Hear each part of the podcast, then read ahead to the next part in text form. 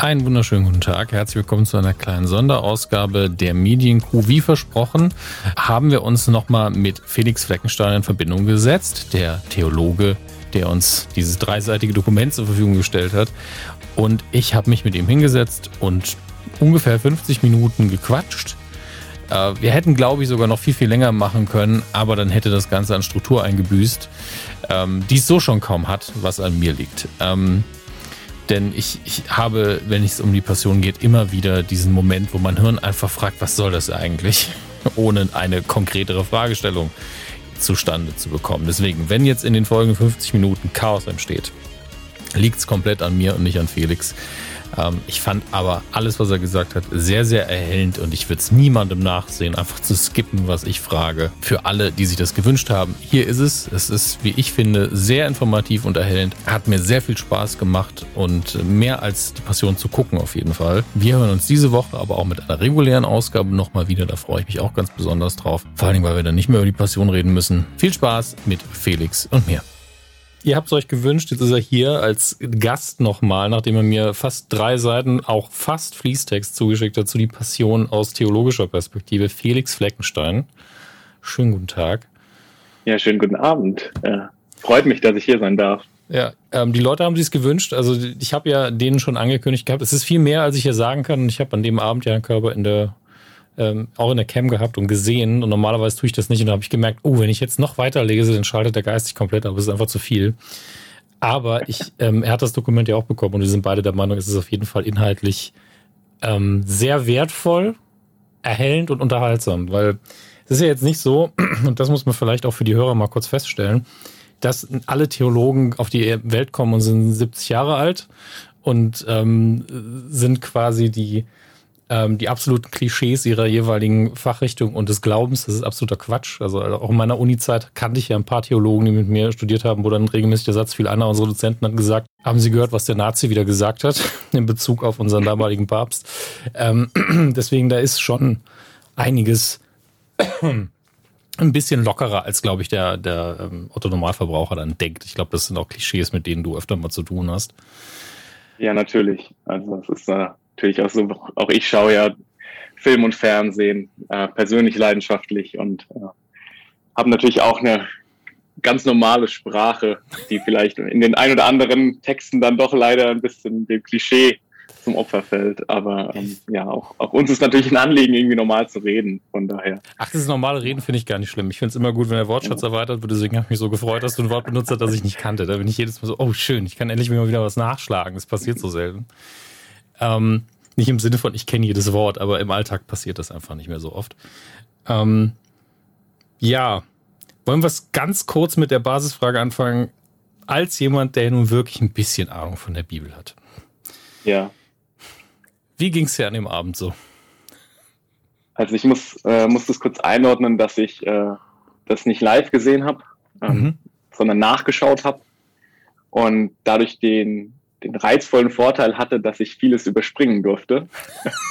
ähm, vor allem die, die gut anmoderierten äh, Werbepassagen, äh, was mir natürlich ein bisschen einen Vorteil eingebracht hat. Ähm, Im Gegensatz zu denjenigen, die gezwungen waren, wirklich alle 111 Minuten sich anzusehen. Das heißt, in dem Moment, wo äh, ich mir gedacht habe, okay, ich habe das Lied jetzt erkannt und ich weiß auch, um was es geht, konnte ich ein bisschen beschleunigen. Ja, das ist tatsächlich ähm, ein riesiger Vorteil bei den Songs, ja.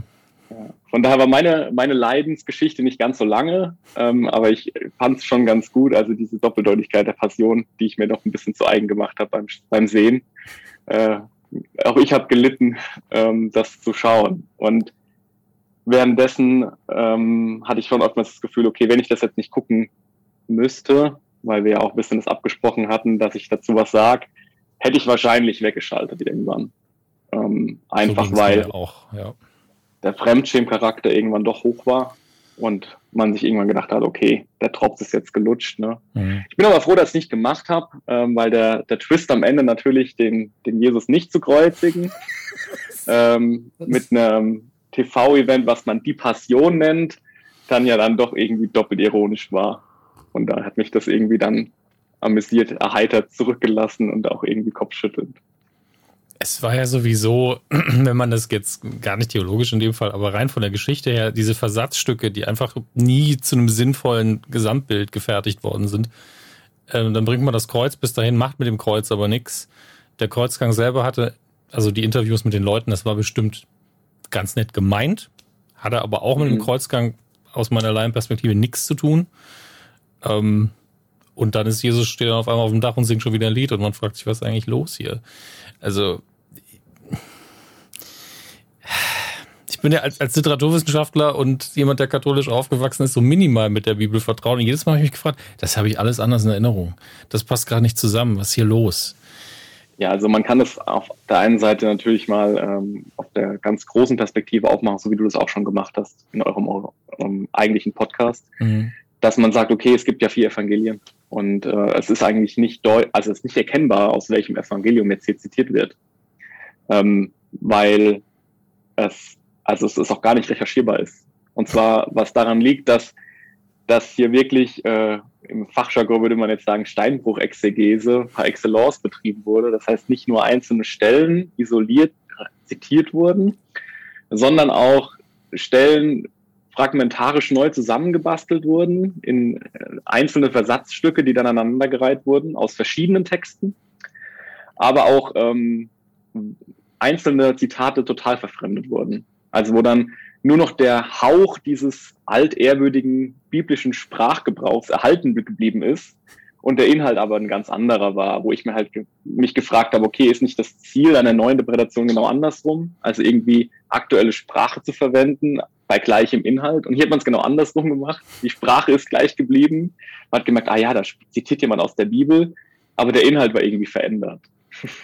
Also, das ist so ganz komisch gewesen, warum man sich dazu bewogen gefühlt hat.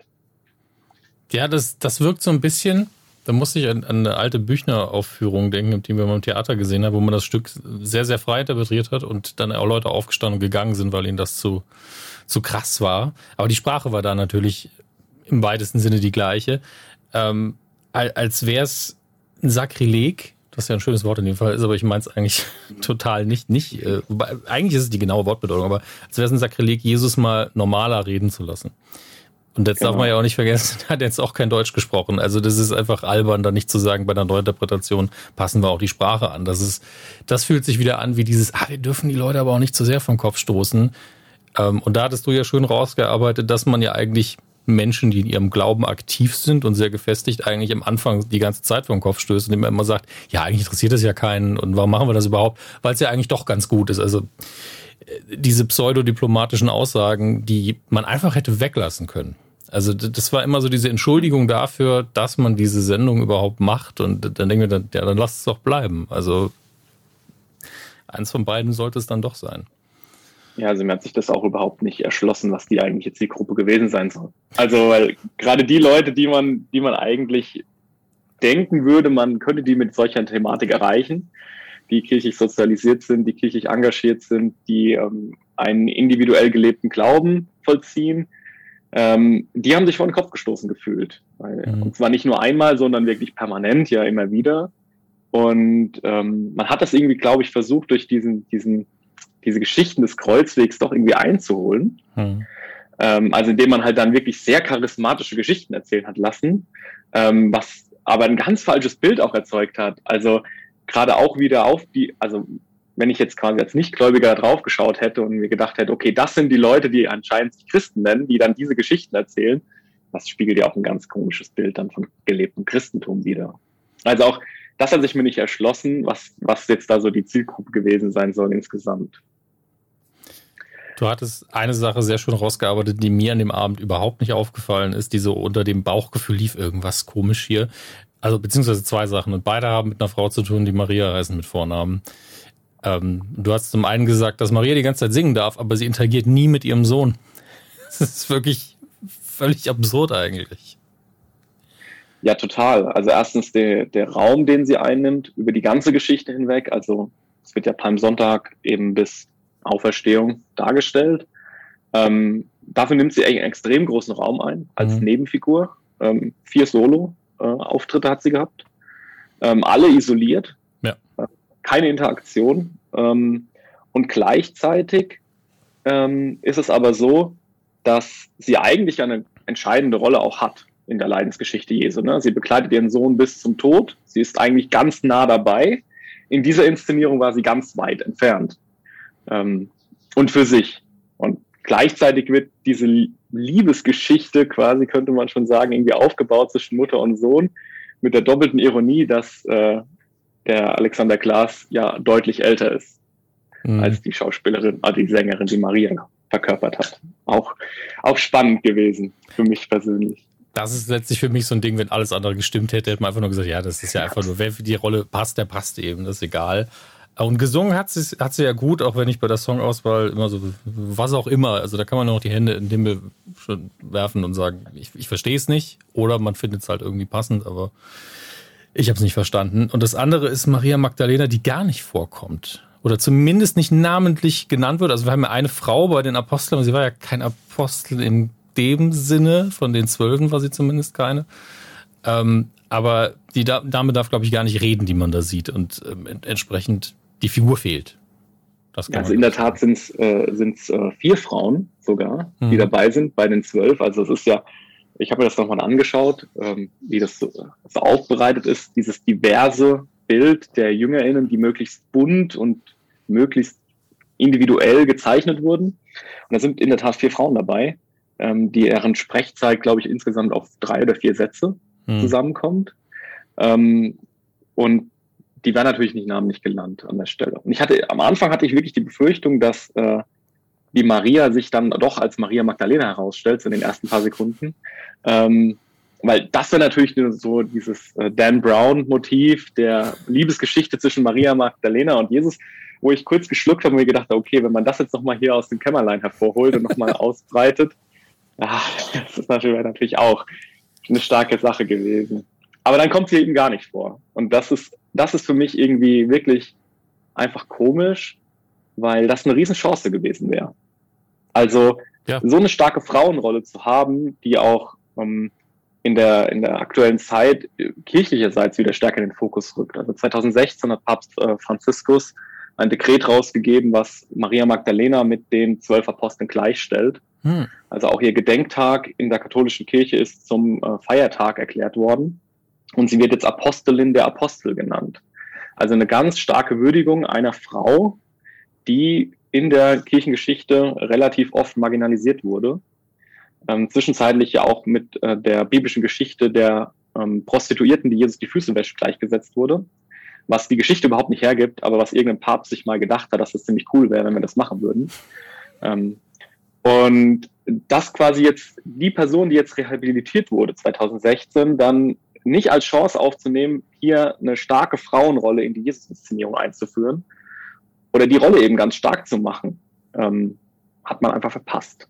Und hat stattdessen diese klischeehafte Inszenierung der Maria, Mutter des Jesu, benutzt, die da leidenschaftlich schmachtet, wie schlimm es ihrem Sohn doch geht. Wobei sie es nicht so ganz erschlossen hat, warum. Also, äh, warum sie denn jetzt da so viel leidet. Aber das ist ja nochmal so ein Thema für sich. Also, was passiert eigentlich in dieser ganzen Passionsgeschichte und warum muss dieser arme Jesus jetzt eigentlich überhaupt sterben? Mhm. Das wurde ja auch eigentlich überhaupt nicht erklärt. Nee. Also es wurde irgendwie als Wissen vorausgesetzt und es wurde auch nicht erklärt, warum, weshalb, wer ist daran schuld, ähm, sondern es war einfach so. Und ja. es war auch gut so, dass es einfach so war. Hatte man das Gefühl jedenfalls. Ja, also es, also mein Problem dabei ist vielleicht auch rein erzählerisch, wie sind denn hier die Schwerpunkte gesetzt und warum wurden diese Entscheidungen getroffen? Weil es ist ja nicht nur, die Mutter Maria ist von ihm, ihrem Sohn getrennt, mhm. Maria Magdalena kommt gar nicht vor. Jesus ist auch von seinem Kreuz komplett getrennt. Also die tauchen ja auch nie gemeinsam auf. Ähm, ich weiß, das eine ist nur, ist nur ein Objekt, aber es ist halt vielleicht das wichtigste Symbol der Katholiken zumindest. Ähm, Auf jeden Fall. Und das, das erschließt sich mir überhaupt nicht der Kreuzgang an sich ist ja auch komplett einfach Jesus frei. Äh, und, und wenn ich nur als Tourist jetzt irgendwo rumlaufe und ich sehe irgendwo Steine mit dem Kreuz, ja, für jedem Bild ist halt Jesus drauf. Es gibt immer eine Station. Es ist halt so offensichtlich, dass jeder, der wirklich mal ein bisschen bis zur Erstkommunion nur in die Kirche gegangen ist, also wenn man jetzt Katholik ist, ich weiß gar nicht, wie das bei den Evangelien läuft, ob die den Kreuzgang auch irgendwie so den Leuten in den Kopf reinprügeln. Aber bei uns ist es eigentlich so, dass jeder zumindest ja. zwei, drei Stationen grob erkennt, wenn er sie sieht. Also ich könnte sie nicht mehr alle benennen, Aber es gibt einfach so Momente und es geht hier einfach nur darum, okay, es war jetzt kein angenehmer Weg mit dem Kreuz auf dem Rücken bis zur Hinrichtung. Das ist eigentlich zumindest die, die Grundemotion, die man mitnehmen sollte. Das war nicht sehr angenehm. Und hier kriegen wir Leute, die dieses Kreuz tragen und ihre Lebensgeschichte erzählen. Und mir wird nie vermittelt, warum. Das hätte man ja auch moderativ von mir auslösen können. Weil einerseits erzählt man natürlich eine Geschichte in diesen vorproduzierten Einspielern und macht dann eine, ich sag jetzt Fiktion auf, weil es ist nun mal eine Geschichte und in der Variante ist es definitiv fiktiv. Ähm, und auf der anderen Seite hat man diese echten Menschen, die da rumlaufen. Da muss man auch moderativ sagen, ja, zur Illustration des Kreuzgangs. Das hätte ja völlig gereicht. Also wenn mir nur eine Brücke geschlagen worden wäre, zu sagen, wir wissen, so ist es natürlich nicht passiert, mhm. aber wir wollen das Kreuz durch Essen tragen lassen, okay, dann sagt mir das doch. Aber äh, es hat halt nichts miteinander zu tun gehabt. Also das Kreuz und Jesus, das waren für mich in dieser Variante einfach zwei Dinge, die nichts miteinander zu tun hatten. Ging es dir da anders? Also mir, mir ging es mir ging's ähnlich. Ich habe mich bei diesem Kreuzgang schon die ganze Zeit gefragt, okay, ist das jetzt das Kreuz, das dann später Gegenstand der Kreuzigung wird? Und wenn ja, wie? äh, ja, so ging es mir auch. Und dann kam ja dieses Kreuz auch an und ich dachte mir, okay, jetzt wird das aufgestellt und dann gibt es irgendwie eine mehr oder weniger ästhetische Inszenierung der Kreuzigung. Weil in dem Moment war ich schon so weit resigniert, dass ich mir gedacht habe, okay, die, die binden den jetzt da nicht dran. Hm. Und die werden den jetzt auch da nicht irgendwie an diesem Kreuz sterben lassen. Und ich, ich bin dann in dem Moment davon ausgegangen, so war meine These, da gibt es jetzt eine Schatteninszenierung. Also da ist jetzt dieses Lichtkreuz und dann werfen die da so einen Jesus-Schatten drauf. Hm ähm, um das irgendwie zu inszenieren, aber das ist ja ausgeblieben. Also und das, das Spannende ist, dass es ja nochmal, was du beschrieben hast, nochmal stärker wurde, indem dieses Kreuz einfach da auf diesem Boden liegen blieb vor der Bühne. Total bedeutungslos. Ja, also einfach nur noch rum. Also ähm, es hatte auch nicht mal in sich ein Finale. Das war, also wir tragen das jetzt hier hin und dann ist es da. genau, und die, die Ironie spiegelt sich in dem Moment, als Henning Baum als Pontius Pilatus auf der Bühne steht und eigentlich weiterreden will, nämlich erklären will, was jetzt eigentlich Kreuzigung ist und schon diese Bibel, die da präpariert war, in der Hand hat, um eigentlich jetzt dann den finalen Satz zu sagen, okay, jetzt geht's Kreuzigung. Ähm, und keiner guckt ihn an. Weil alle gucken dieses Kreuz an und denken sich, okay, was passiert jetzt, was passiert jetzt? Und keiner guckt ihn an und er guckt die ganze Zeit so rum und wartet auf Info, kann ich jetzt weitermachen oder kommt jetzt da noch was? Und das war für mich so der Bruch, wo irgendwie klar wurde, okay, jetzt solltet ihr eigentlich gemerkt haben, dass euer Plan an der Stelle irgendwie nicht so ganz aufgegangen ist, weil die Leute ganz andere Erwartungen in dem Moment hatten, als die Produktion vorgesehen hatte. Ja, das verstehe ich auch nicht, dass nicht einer im Kreativmeeting mal die Frage stellt. Also das Kreuz liegt dann einfach nur da auf dem Boden rum. waren, waren Sie schon mal in der Kirche? Wo ist das Kreuz in der Regel? Es liegt nicht neben dem Taufbecken einfach rum und keiner guckt drauf. Also weird. Also meine, meine bewusste The also meine These ist, dass das eine bewusste Entscheidung war. Mhm ähm, dass das zum Konzept gehört hat. Also ich glaube, dass die sich wirklich darüber intensive Gedanken gemacht haben, ob sie das darstellen oder nicht. Ich glaube nicht, mhm. dass es einfach ein Fauxpas ist, dass man darüber hinweggehen nee, will, sondern dass man bewusst kam dazu entschieden Auf jeden hat. Fall. Also es muss auf jeden Fall die Frage gestellt worden, okay, kreuzigen wir Jesus auf der Bühne. Ja. Du hast ja sogar extra notiert, dass Gottschalk, glaube ich, auch sogar gesagt hat, das möchte ja keiner sehen. Genau. Und, und das ist, glaube ich, auch der Sinn, warum man es nicht gezeigt hat. Also weil man das, weil man diesen, diesen Wohlfühlcharakter dieser Stimmung aus Miteinander und Solidarität und wir halten uns alle aneinander fest, ähm, gerettet werden musste.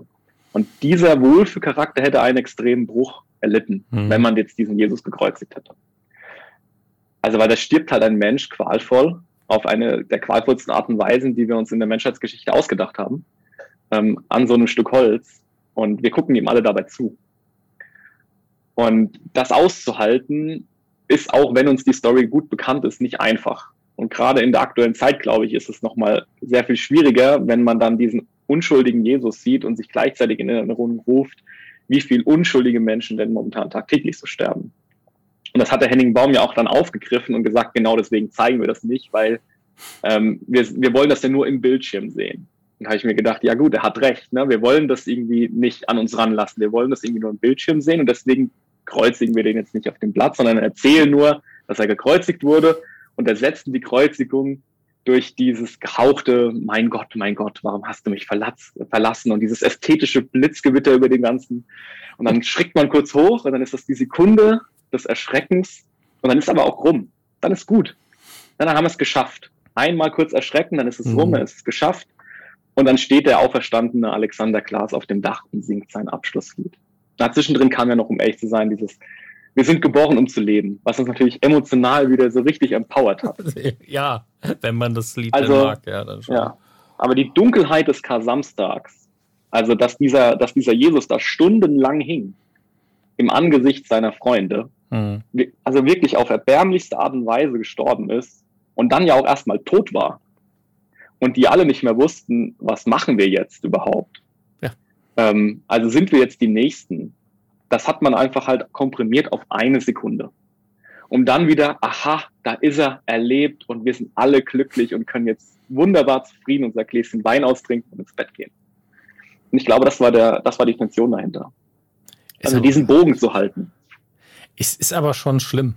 Also ich glaube, da hat auch ein bisschen, also einerseits ein bisschen Mut vielleicht gefehlt. Ich kann die Motive verstehen, zu sagen, wir wollen nicht, dass die Leute auch nur für fünf Minuten sich schlecht fühlen, wo ich dann sagen muss, dann ist die falsche Geschichte, ganz ehrlich. Also das ist eine, das heißt nicht umsonst Leidensgeschichte. Also das ist einfach Quatsch. Natürlich ist es eine hoffnungsvolle Geschichte, aber die wird es halt erst am Schluss. Also, naja, auf jeden Fall ähm, glaube ich auch, dass es ein wirtschaftlicher Faktor war. Weil, was hätte man hier machen müssen? Man hätte dieses seltsam zusammengeklöppelte leuchtende Kreuz irgendwie aufrichten müssen, hätte davor dann wahrscheinlich nochmal ein Metallgerüst aufbauen müssen, wenn man wirklich Alexander Klavs draufschnallen will, weil auf dem Ding, da wäre einfach umgefallen. Das hätte nicht funktioniert, glaube ich. Ähm, oder ihn irgendwie mit Seilzügen davor hängen. Es gibt ja für solche Sachen einfach genügend Möglichkeiten. Veranstaltungstechnik gibt's. Das hätte man machen können. Riesiger Aufwand. Viel, viel teurer, gefährlicher, versicherungstechnisch teurer. Ähm, und dann hätte man aber vor allen Dingen daraus nochmal eine harte Schauspielnummer machen müssen, wie er da leidend am Kreuz hängt und stirbt. Also das ja. kriegt man vielleicht noch mit viel Licht und gutem Sound und wenn jemand sich wirklich mal Mühe gibt beim Text auch so hin, dass das schlimm ist und vielleicht sieht man auch gar nicht so viel davon, macht das Licht weg und dann sieht man einfach, wie seine Jünger und seine Mutter einfach trauern. ist ja auch effektiv. Und dann muss man halt dazwischen bis zur Auferstehung nochmal füllen. Stattdessen haben wir sehr lange vorher einfach nur Quatsch gemacht. Also, naja. Ich hatte ja schon zwischendrin mal die Befürchtung, dass genau dann die Werbepause kommt. Also der Jesus stirbt am Kreuz und dann sagt wieder Gott, genau. Seht ihr, wenn das Licht angeht. Eieiei. Ei, ei. Puh. Das ist uns zum Glück erspart geblieben dann. Ja, aber nein, du hast völlig recht. Und äh, also ich habe mich dann gefragt, wieso, wieso lässt man diesen zentralen Punkt aus und wieso nennt man es dann Passion? Also mhm. diese Doppeldeutigkeit hat sich mir nicht erschlossen. Dann hätte man es die Lebensgeschichte Jesu jetzt nennen können oder so. Dann hätte man noch die Weihnachtsgeschichte vorne dran geknallt. Ne, schön Kind in der Krippe geboren, total äh, emotionales äh, Arrangement am Anfang und hätte dann die Kreuzigung weggelassen und die Auferstehung, dann hätte man trotzdem die meisten Lieder reinpacken können und hätte es trotzdem in der Osterzeit senden können, aber man, man hätte nicht dieses, dieses Konstrukt gehabt, so wie, wie man es jetzt eben hat, dass der Mittelpunkt der Geschichte einfach ausgestanzt war. Also mhm. so wie, geben Sie mir eine Pizza für Jahreszeiten, aber bitte ausgestanzt und nur den Rand, denn der ist so lecker. Also so war das irgendwie für mich. Ja. Und, ja. Also vielleicht. Und, ja. Nee, bitte mal du na, das nimmt die Tiefe halt weg. Mhm. Und ich glaube, ich glaube, weil du den Punkt angespielt hast mit der schauspielerischen Leistung, dass der Alexander Klaas das hingekriegt hätte. Also das war der einzige Pluspunkt auf meiner Seite, dass ich sage, der hat den Jesus echt gut verkörpert. Schauspielerisch glaubwürdig, nicht peinlich. Er hat es auf jeden Fall ernst genommen, er hat sich krass angestrengt. Singen kann er hervorragend. Also ich möchte immer mittlerweile sagen, aber ich erinnere mich überhaupt nicht daran, wie er früher gesungen hat. Deswegen war auf jeden Fall eine gute Boah, Leistung. Ahnung. Und ähm, ich muss sowieso sagen, schauspielerisch war das auch alles okay und im Rahmen. Ich verstehe allerdings immer noch nicht, warum man diesen Live Eindruck bei den vorproduzierten Sachen einem irgendwie vermitteln wollte. Das ist produktionstechnisch für mich einfach nicht logisch gewesen, weil so doof sind die Leute einfach nicht. Man kann auch ehrlich sein, sagen, ja, haben wir vorproduziert, dafür sieht's geil aus. Nein, machen wir lieber so, dass es aussieht wie, haben den ersten Take genommen, können wir weiter, Einkaufszentrum macht zu. Also das raff ich einfach nicht, weil das ist vielleicht diese, so ein bisschen der, der, ähm, der Christ in mir tatsächlich, also dieses aufgewachsene Christentum, dass man sehen, kann man das nicht mit ein bisschen Respekt behandeln, wo ich ja normalerweise gar kein Problem mit habe. Also ich bin der Letzte, der irgendwie sagt, pff, Tanzverbot muss man sich dringend dran halten, man darf keine Witze über Gott und Religion machen. Das mhm. ist, das ist in meinen Augen Quatsch, vor allen Dingen bei der Religion, die am wenigsten verfolgt wird in der Welt, auch verfolgt wird manchmal, aber also wir haben es echt gut im Westen, was das angeht. Und ähm, trotzdem bin ich so, ja, nehmt doch die Geschichte ein bisschen ernst, wenn ihr sie schon erzählen wollt. als nicht Parodie, als ernstzunehmendes, das ist das, woran hier sehr, sehr viele glauben, dass eine Geschichte, die für viele eine Bedeutung hat, dann nehmt es doch ein bisschen ernst und strengt euch ein bisschen mehr an, weil allein durch den Cast ist es halt wirklich mit dem Augenzwinkern auch ein bisschen lächerlich gewesen. Und immer noch verstehe ich diesen Mix nicht aus. Wir finden es alle ganz witzig, dass wir hier jetzt Martin Semmelrogge haben, der da ein bisschen rummacht als Barnabas. Auch eine Figur, zu der du gerne noch was sagen kannst, weil ähm, da war ich sehr überrascht. Ich habe da auch nur das, äh, das, ähm, ja, das kirchliche im Hinterkopf von wegen, ja, der war auch ein Verbrecher. Das ist das Einzige, was ich in Erinnerung mhm. hatte zu ihm. Und das scheint ja nicht ganz zu stimmen. Ja, also es ist, ähm, gerne sage ich was zu der Figur. Ja. Also es ist ja das große Rätsel dieser Inszenierung, warum dieser Jesus letztlich sterben muss. Und zum anderen durch wen. Mhm. Also das sind so die zwei zentralen Fragen, die einfach nicht beantwortet werden richtig. Ähm, bleiben wir bei Barabbas und gehen zu, zu erst zu dem Punkt, warum.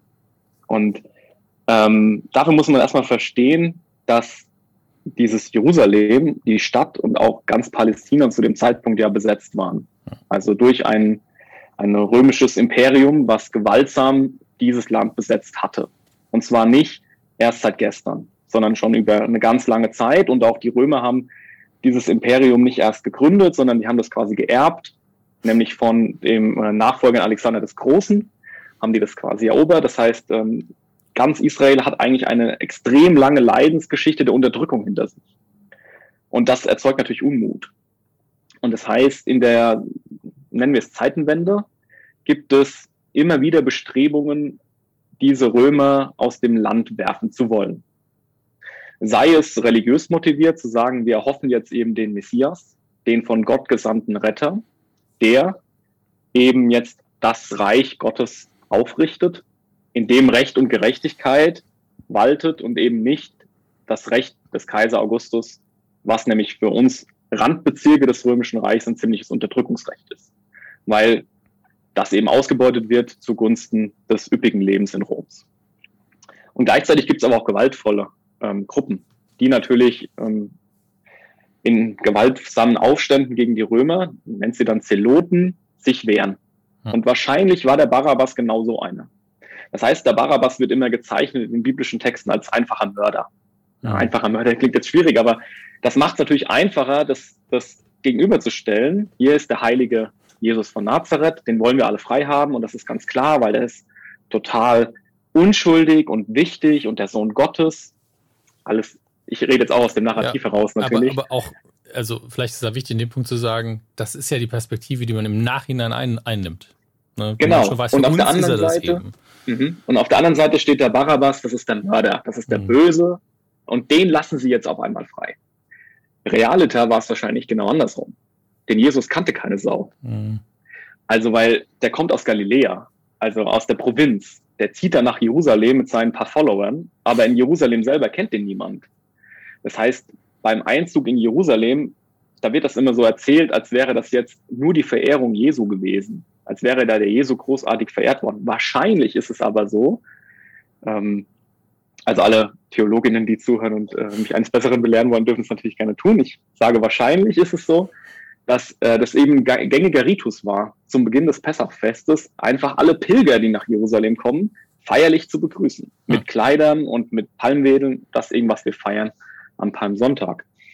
Und das heißt, man muss sich eben das, darf sich das nicht so vorstellen, als wären die jetzt alle total geflasht gewesen, ähm, so wie in der Inszenierung, dass jetzt dieser Jesus auf einmal hier in Essen rumlatscht. Oder damals eben in Jerusalem. Sondern der war ihm unbekannt. Und klar, bis zu diesem Zeitpunkt. Und gleichzeitig haben wir hier Barabbas, der wahrscheinlich total bekannt war, weil das wahrscheinlich ein Anführer war einer solchen Befreiungsbewegung. Das heißt, den kannte wahrscheinlich jeder. Und der war total wichtig, weil der die Interessen des Volkes vertreten hat und das auch mit Gewalt versucht hat, die Römer zu bekämpfen. Also es ist irgendwie nachvollziehbar, dass gefordert wird, dass er freigelassen wird, weil er die wichtigere Figur ist. Also von daher, diese zwei Personen natürlich hier so gegenüberzustellen und dann in Barabbas auch in dieser klassischen Narration eben so als ja den witzigen, hahaha, wir lassen jetzt den Barabbas frei äh, Figur zu inszenieren, das war schon sehr verkürzt. Das war ja also ja, es war mehr als verkürzt, er hatte ja nicht mal einen richtigen Satz. Ähm, gleichzeitig, also erstmal vielen, vielen Dank dafür, weil ich das wirklich überhaupt nicht wusste. Ich dachte mir schon, das kann eigentlich nicht so simpel gewesen sein, wie ich es mal erzählt bekommen habe, aber der, die Schwerpunkte sind es, glaube ich. Also der Schwerpunkt, den ich in meiner Erinnerung immer hatte, war Pontius Pilatus von wegen, ich habe hier gar nichts gemacht, das regelt ihr unter euch, mhm. was ja eh albern ist, weil er am Endeffekt ja doch entscheidet, auch wenn er sagt, ihr entscheidet das, er übernimmt die Entscheidung, ja. Und man hat diese Sequenz ja ganz oft benutzt, um dann quasi den Juden den Tod an Jesus in die Schuhe zu schieben was gerade unter dem, was du gerade gesagt hast, ja eigentlich total albern ist. Weil genau, einen von beiden müssen sie ja quasi sowieso hinrichten. Oder wir haben, ja. wir haben eine, geh aus dem Gefängnis Freikarte für euch. Sucht euch aus, wer es ist. Also, das ist eh eine total beschissene Situation. Ja. Und das ist aber genau das, was die, also was leider, muss man sagen, die biblischen Texte legitimieren. Hm. Weil wenn man sich anschaut, ähm, wie die Schuldfrage verhandelt wird in den vier Evangelien, dann ist es so, dass das Johannesevangelium, was das jüngste ist, nämlich erst 70 äh, Jahre, manche datieren es auch 90 Jahre nach Jesu Tod, also 100 bis 120 nach Christus, erst verfasst wird, ganz stark den Fokus eben darauf legt, auf das, was du gerade erzählt hast, der mhm. arme Pontius Pilatus, der jetzt hier seine Hände in Unschuld wäscht und sagt, ach, ich kann ja nichts dafür. Und gleichzeitig im Hintergrund eben die, die jüdische Elite, die sagt, jetzt nagel ihn bitte endlich ans Kreuz, damit wir ihn loshaben. Mhm. Und das ist eine Verschiebung, die sich in den Evangelien gut nachzeichnen lässt, dass die Schuldfrage immer mehr Richtung jüdische Elite geschoben wird.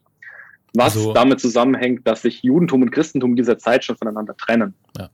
Und man dann natürlich gegen die andere religiöse Gruppe, die so viele Gemeinsamkeiten hat, sich abgrenzen möchte. Also Boundary Markers sind hier ganz, ganz wichtig in der Zeit. Und deswegen wird es so verlagert. Hm. Also das heißt, je äh, später das Evangelium quasi verfasst worden ist, desto krasser wird genau der Aspekt unterstrichen und beziehungsweise die Interpretation ein bisschen verschoben. Genau. Das ergibt also das ist, das, viel Sinn.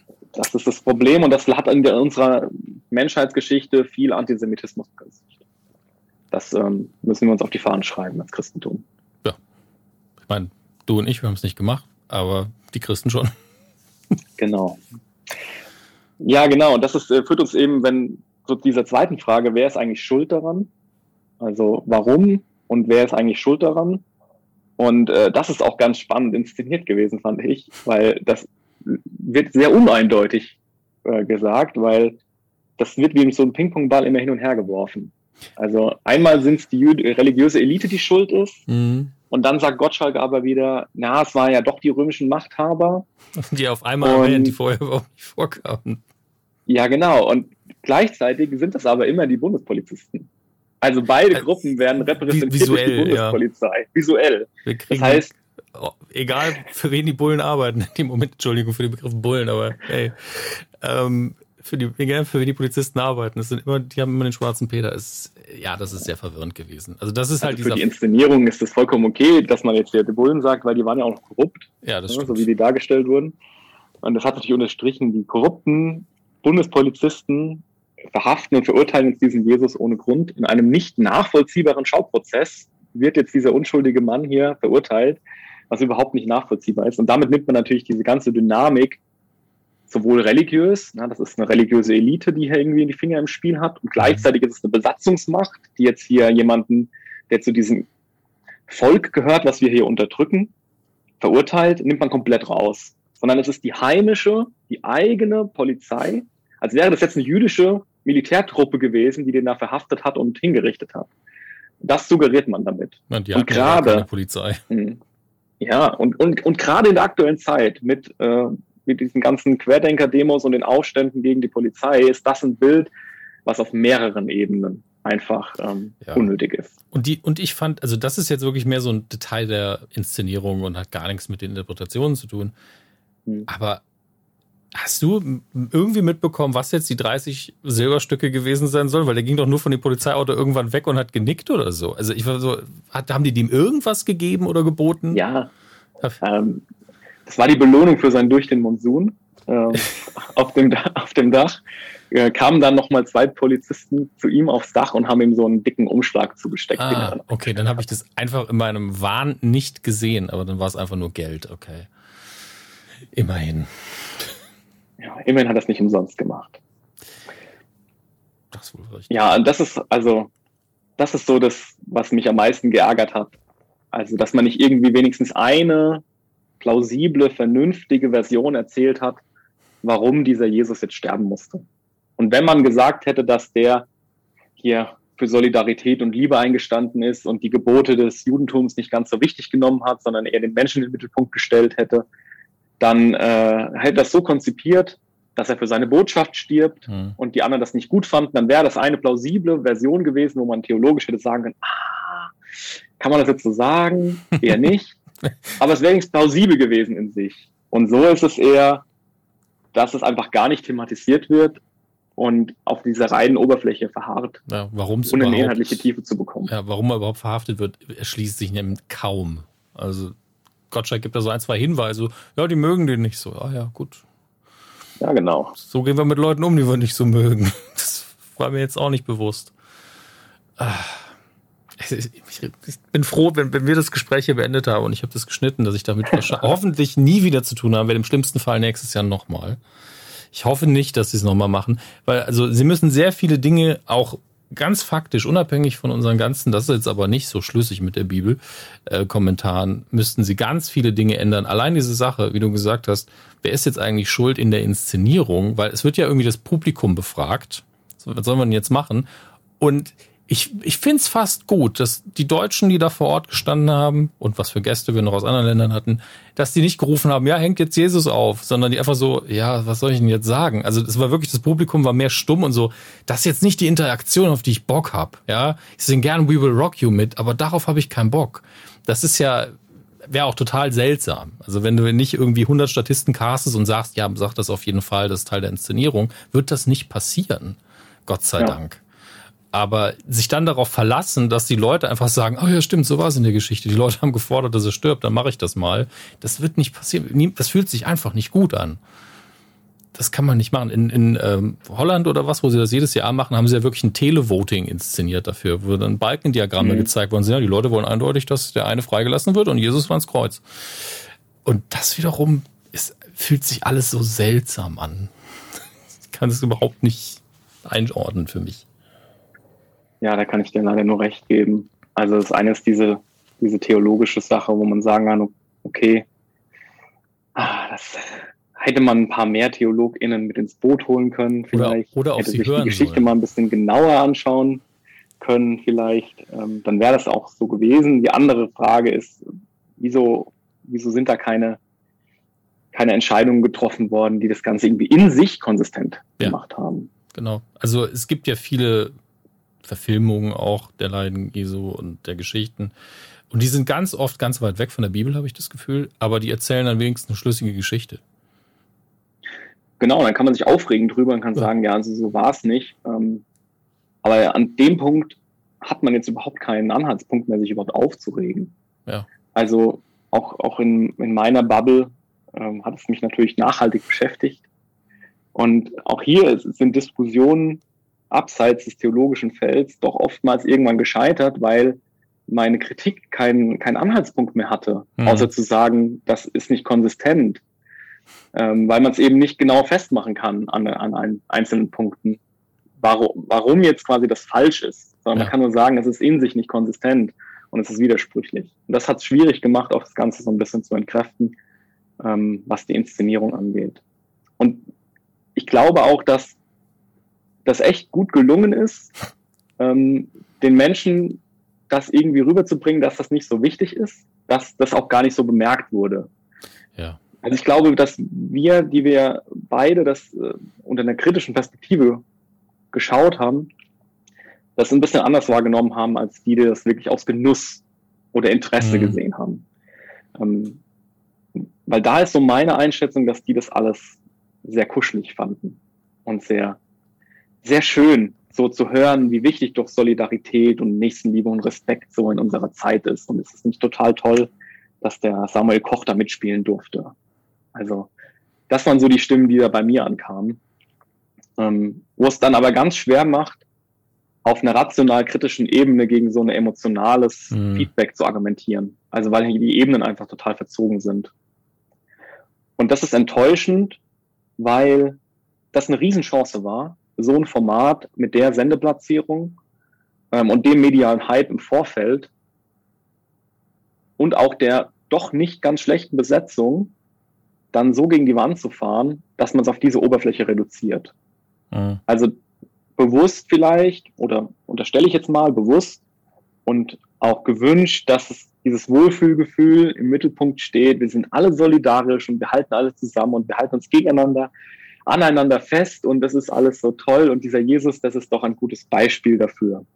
Warum der jetzt ein gutes Beispiel ist, was eigentlich seine Botschaft war, außer jetzt zu sagen, ja, Nächstenliebe, mhm. was eigentlich nur eine Chiffre in dem Moment dann ist.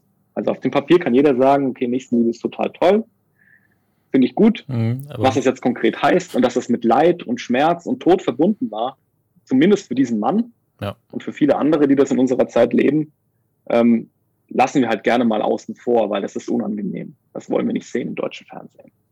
Und damit hat man die Chance sich vertan. Und das ist schade, ähm, weil wo kriegen wir mal als theologische Bubble, als kirchliches Setting die Möglichkeit, unsere Story in dieser Größe zu präsentieren. Also ihr habt es in eurem Podcast gesagt, ne, Bibel TV hat keine Talkrunde dazu gemacht und so. Ja, und auch die, die kritische ähm, Lektüre innerhalb der theologischen Bubble ist sehr marginal gewesen zu die Passion. Also das ist gar nicht richtig ernst genommen worden als äh, theologisches christliches Ereignis, sondern es war so ein, ja, gab's halt. Was soll man dazu sagen? Ja, es ist halt, wie wir jetzt schon mehrfach gesagt haben, auch in jeglicher Hinsicht so inkonsistent, dass man nicht mal sagen kann, das ist aber scheiße, weil es versucht ja in keine Richtung, es krass zu interpretieren, sondern es sagt nur, das erzählen wir nicht, das erzählen wir auch nicht, das deuten wir nur an. Ähm, versuchen wir das mal irgendwie. Also ich, ich, ich habe immer das Gefühl, dass das, es fühlt sich jedes Mal an, als hätte irgendwie eine Abiturklasse gesagt, lass uns das doch mal versuchen. Und es war nicht die beste Abiturklasse. Also da, mhm. da habe ich schon Abiturjahrgänge gesehen, die hätten da mehr hinbekommen. Und ähm, das ist bedenklich, finde ich. Wenn man sich das vornimmt, dieses Thema zu machen, finde ich das immer noch bedenklich. Aber ja, man hat weder irgendjemandem damit wehgetan, noch irgendjemanden sehr damit gefördert. Ich habe mich jetzt schon zwei, dreimal gefragt, ist es, also es ist natürlich nicht so eindeutig zu identifizieren, ob das jetzt eher evangelisch oder eher katholisch ist. Dann habe ich gedacht, Maria ist stark im Vordergrund, das spricht eigentlich für katholisch, aber das, was sie macht, ist ja nur singen. Also sehr, sehr schwierig. Selbst da kann man nicht irgendwie ansetzen. Also ich glaube auch, dass man das nicht machen muss. Nee ähm, weil das hilft in dem Moment auch nicht weiter. Also für mich, für mich erschließt, also für mich gibt es keinen Punkt, wo sich das erschließen würde. Nee. Das ist jetzt katholisch gewesen, das ist evangelisch gewesen. Das hast du ja ganz am Anfang ähm, schon gesagt, dass die einfach überall, da nehme ich mir was, da nehme ich mir was, das schreibe ich oben. Also es ist ein Wunder, dass man hier nicht noch die, die komplett die Apokryphen bemüht hat, damit man das irgendwie so erzählen kann, wie man möchte. Ähm, aber dann hätte ja keiner mehr erkannt, worum es geht. Ja. Mein Hauptkritikpunkt ist, ist wirklich der, dass man eine sehr tiefe Botschaft dieser Geschichte auf eine so marginale Oberfläche reduziert hat, mhm. dass das schon Oscar verdächtig ist. Wie, wie gut das geklappt hat, ähm, hier wirklich jeden Reibungspunkt rauszunehmen, der auch irgendwie nur Ecken und Kanten dieser Botschaft übrig gelassen hat. Dieser Jesus tut nichts.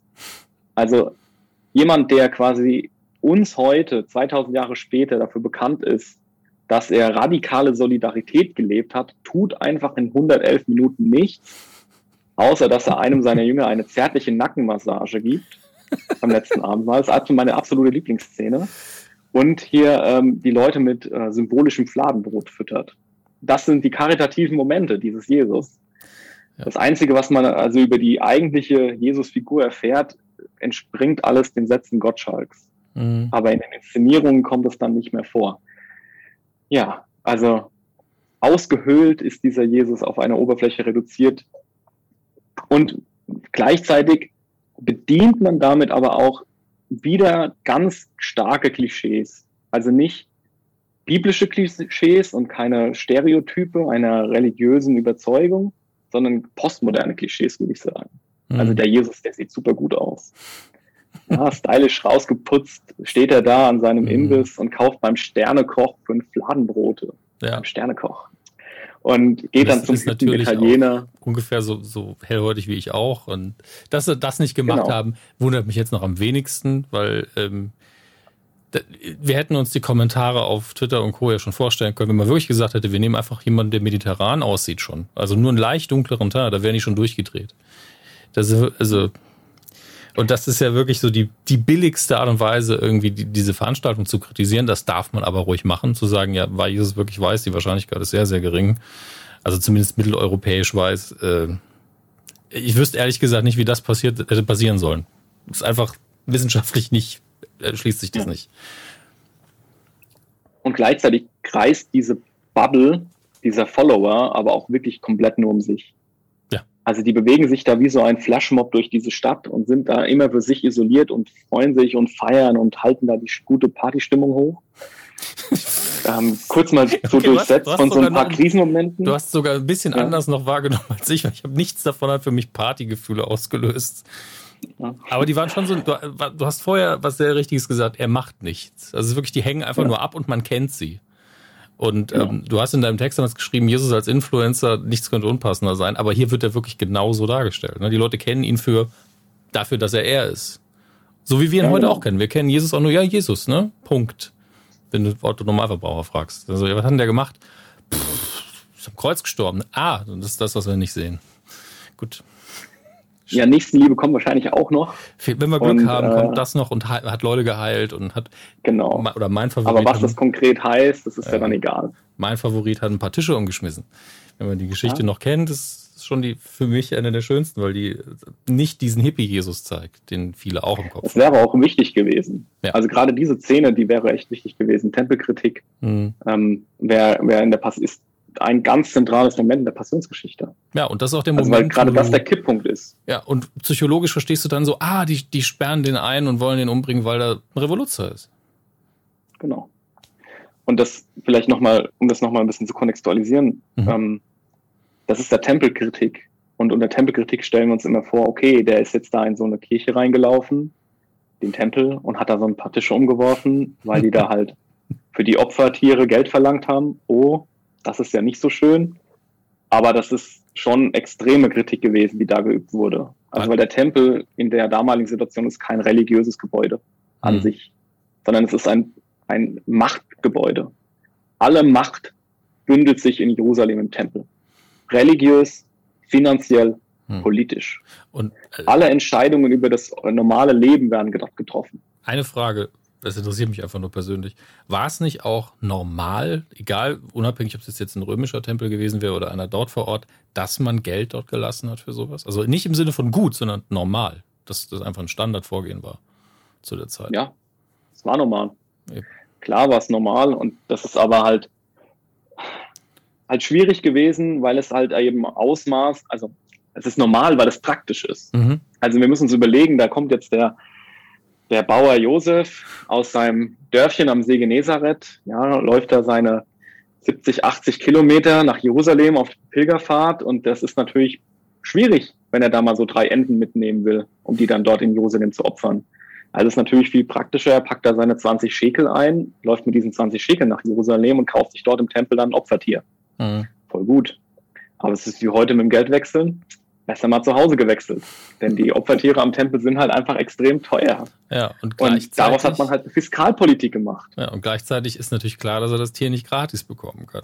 Also rein wirtschaftlich genau. gedacht, jetzt natürlich wollen wir, sind wir alle im weitesten Sinne auf Jesus Seite, dass das vielleicht im Tempel nichts verloren hat und dass das, dass er damit die ganze, wenn, also wenn ich das so rauslese, nach dem, was du gesagt hast, kritisiert er damit ja die, das gesamte Gesellschaftssystem, wenn das der Machtpunkt ja. ist.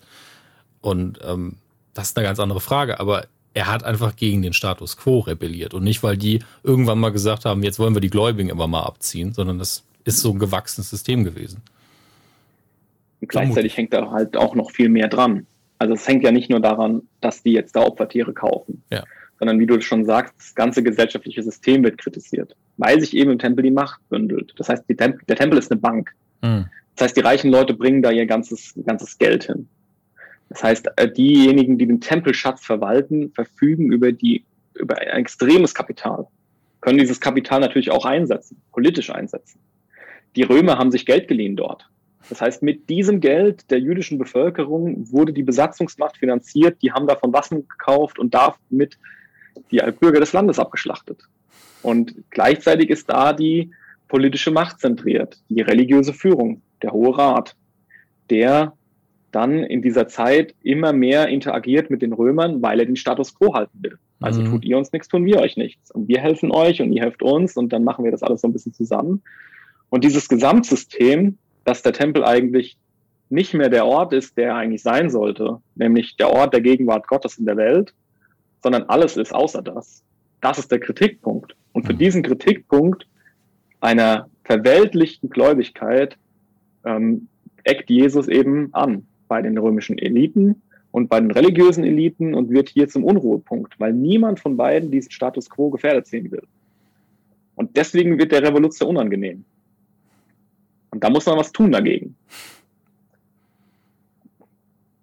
So, jetzt habt ihr das endlich mal gelernt. Inklusive mir.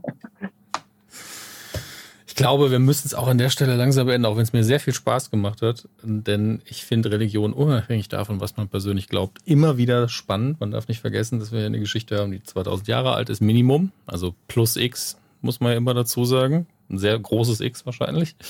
Ähm, und die einfach sehr, sehr, sehr viel Einfluss auf unsere Geschichte hatte. Und deswegen und in vielen, im Leben von vielen von euch auch immer noch eine große Rolle spielt. Das darf man auch nicht vergessen.